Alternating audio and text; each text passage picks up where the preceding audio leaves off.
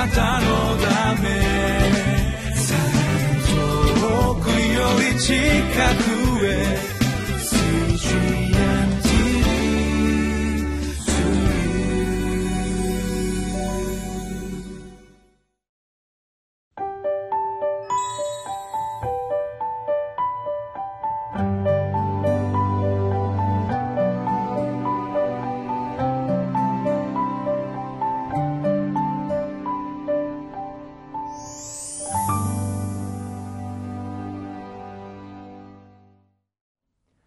皆さんこんにちは。東京キリスト宣教協会の牧師福澤真人です。2月23日今日は「天のものを見て父の御心を知る」というタイトルでルカの福音書10章17節から24節の御言葉を黙想したいと思います。はじめに神様の御言葉に心の耳を傾けていきましょう。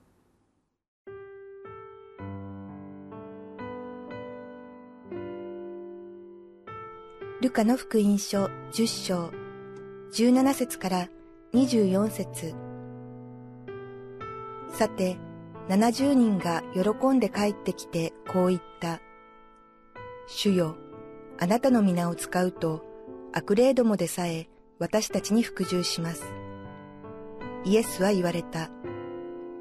私が見ていると、サタンが稲妻のように天から落ちました。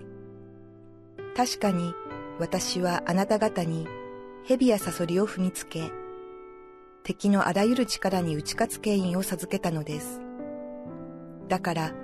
あなた方に害を加えるものは何一つありません。だがしかし、悪霊どもがあなた方に服従するからといって、喜んではなりません。ただ、あなた方の名が天に書き記されていることを喜びなさい。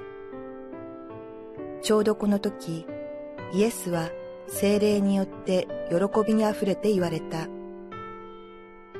天地の主であられる父よ、あなたを褒めたたえます。これらのことを賢い者や知恵のある者には隠して、幼子たちに表してくださいました。そうです、父よ。これが御心にかなったことでした。すべてのものが私の父から私に渡されています。それで子が誰であるかは父の他には知るものがありません。また父が誰であるかは子と子が父を知らせようと心に定めた人たちの他は誰も知るものがありません。それからイエスは弟子たちの方に向いて密かに言われた。あなた方の見ていることを見る目は幸いです。あなた方に言いますが、多くの預言者や王たちがあなた方の見ていることを見たいと願ったのに見られなかったのです。また、あなた方の聞いていることを聞きたいと願ったのに聞けなかったのです。今日の本文の前の部分はイエス様が70人の弟子たちを宣教に使わされそして多くの御業をなされたということを学びました。今日の部分はその70人が帰ってくるところから始まります。まず一節を読んでみましょう。さて70人が喜んで帰ってきてこう言った「主よあなたの皆を使うと悪霊どもでさえ私たちに服従します」いろいろなチャレンジはあったことだと思いますがしかし彼らがイエス様の皆を使って祈り宣言すると多くの悪霊たちが出ていき多くの人々が解放されたその喜びの見業を彼らは体験しました。それを報告した弟子たちにイエス様はこのように答えられました。18節19節です。イエスは言われた。私が見ているとサタンが稲妻のように天から落ちました。確かに私はあなた方に蛇やサソリを踏みつけ敵のあらゆる力に打ち勝つ権威を授けたのです。だからあなた方に害を加えるものは何一つありません。とイエス様は彼らにおっしゃられました。イエス様が見ておられる時にサタンが稲妻のように天から地に落ちるような情景を見たと主は仰せられました。そしてそれだけではなくてイエス様の皆によって蛇やサソリを踏みつけ敵のあらゆる力に打ち勝つ権威を弟子たちに授けられたのだとイエス様はおっしゃられました。これは創世紀の神様の予言の成就でもあります。蛇がアダムとイブを誘惑し神様が心を痛めている時に私の子孫がお前の頭を踏み砕くのだと神様は蛇に語られました。イエス様の復活の勝利によってそれがなされていきますが私たちクリスチャンの中にあってもイエス・キリストの皆を使う時に多くのサタンや悪霊たちも恐ろしくなって出ていくということを聖書は語っています。私たちはもちろんサタンや悪霊に注意しなければいけません。サタンは巧妙ですからどんな形でも誘惑してきます。しかし恐れてはいけないということであります。イエス・キリストの皆にあってどのような家庭の問題も教会の中の問題も国家の問題も私たちが祈る時神の国がそこに宿るのだという希望を私たちは与えられています。イエス様が一つの部分をもう一度語られています。20節です。だがしかし悪霊どもがあなた方に服従するからといって喜んではなりませんとイエス様は語られました。喜んで帰ってきた弟子たちイエス様もそういうことはあるんだと語られながら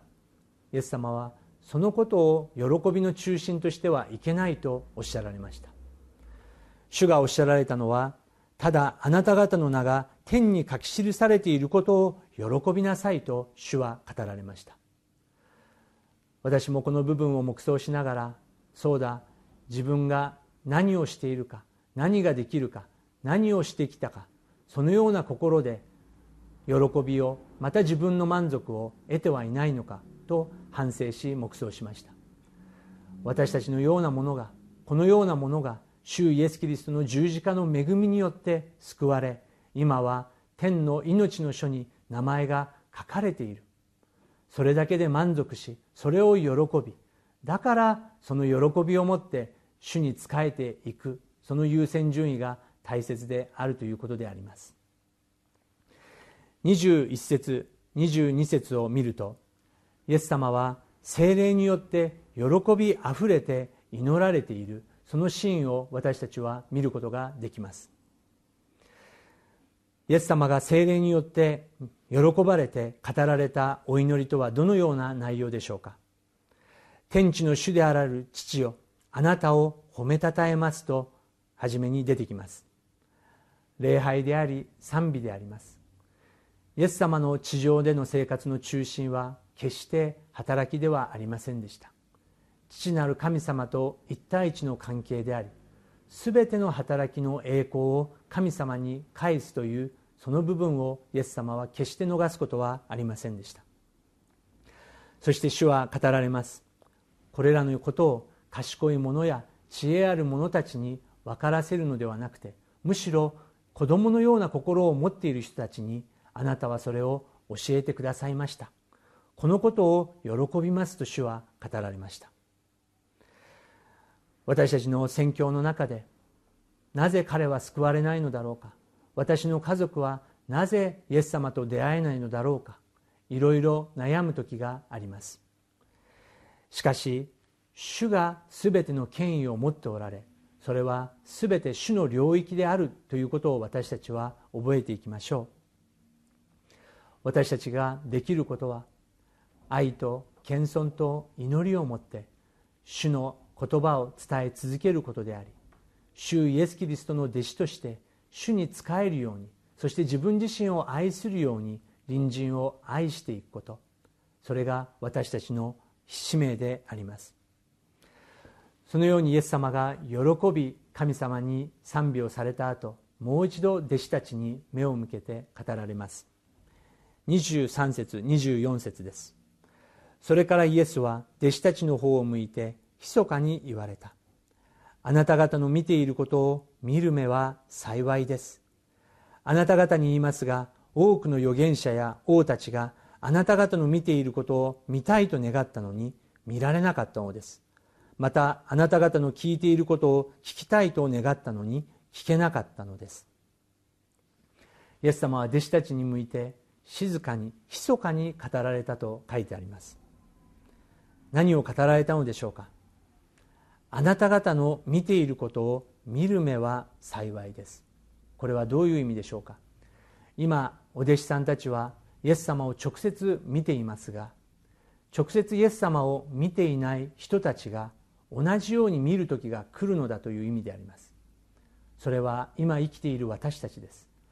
私たちは肉の目で直接イエス様を見てはいませんが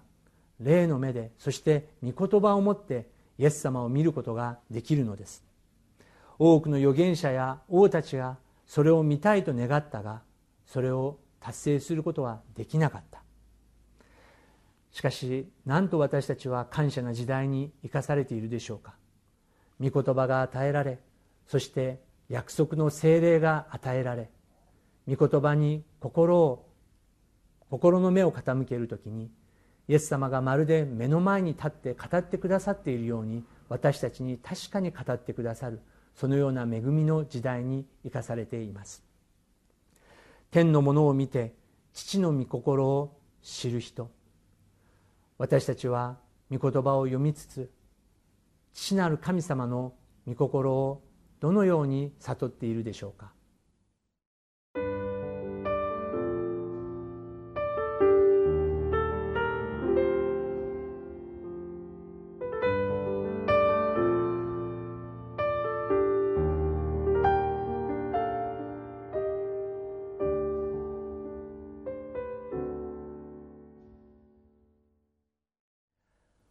私たちは何を本当に心から喜んでいるのでしょうか？何かをすることではなくて主イエス・キリストの恵みにより私たちの名前が天の命の書に書かれていることを喜びながら今日も主に仕えていきたいと思います。一言お祈りしたいと思います。全能なる父なる神様あなたの皆を心から賛美いたします。聖書には私たちの皆が主イエス・キリストの贖いの技によって命の書に書かれていると約束されています。この喜びをしっかりと握りしめながら弟子たちのように主イエス・キリストの愛を今日も伝えていくものとなることができますように導いてください。感謝し主イエス・キリストの皆を通してお祈りいたします。アーメン。なたのため遠くより近くへ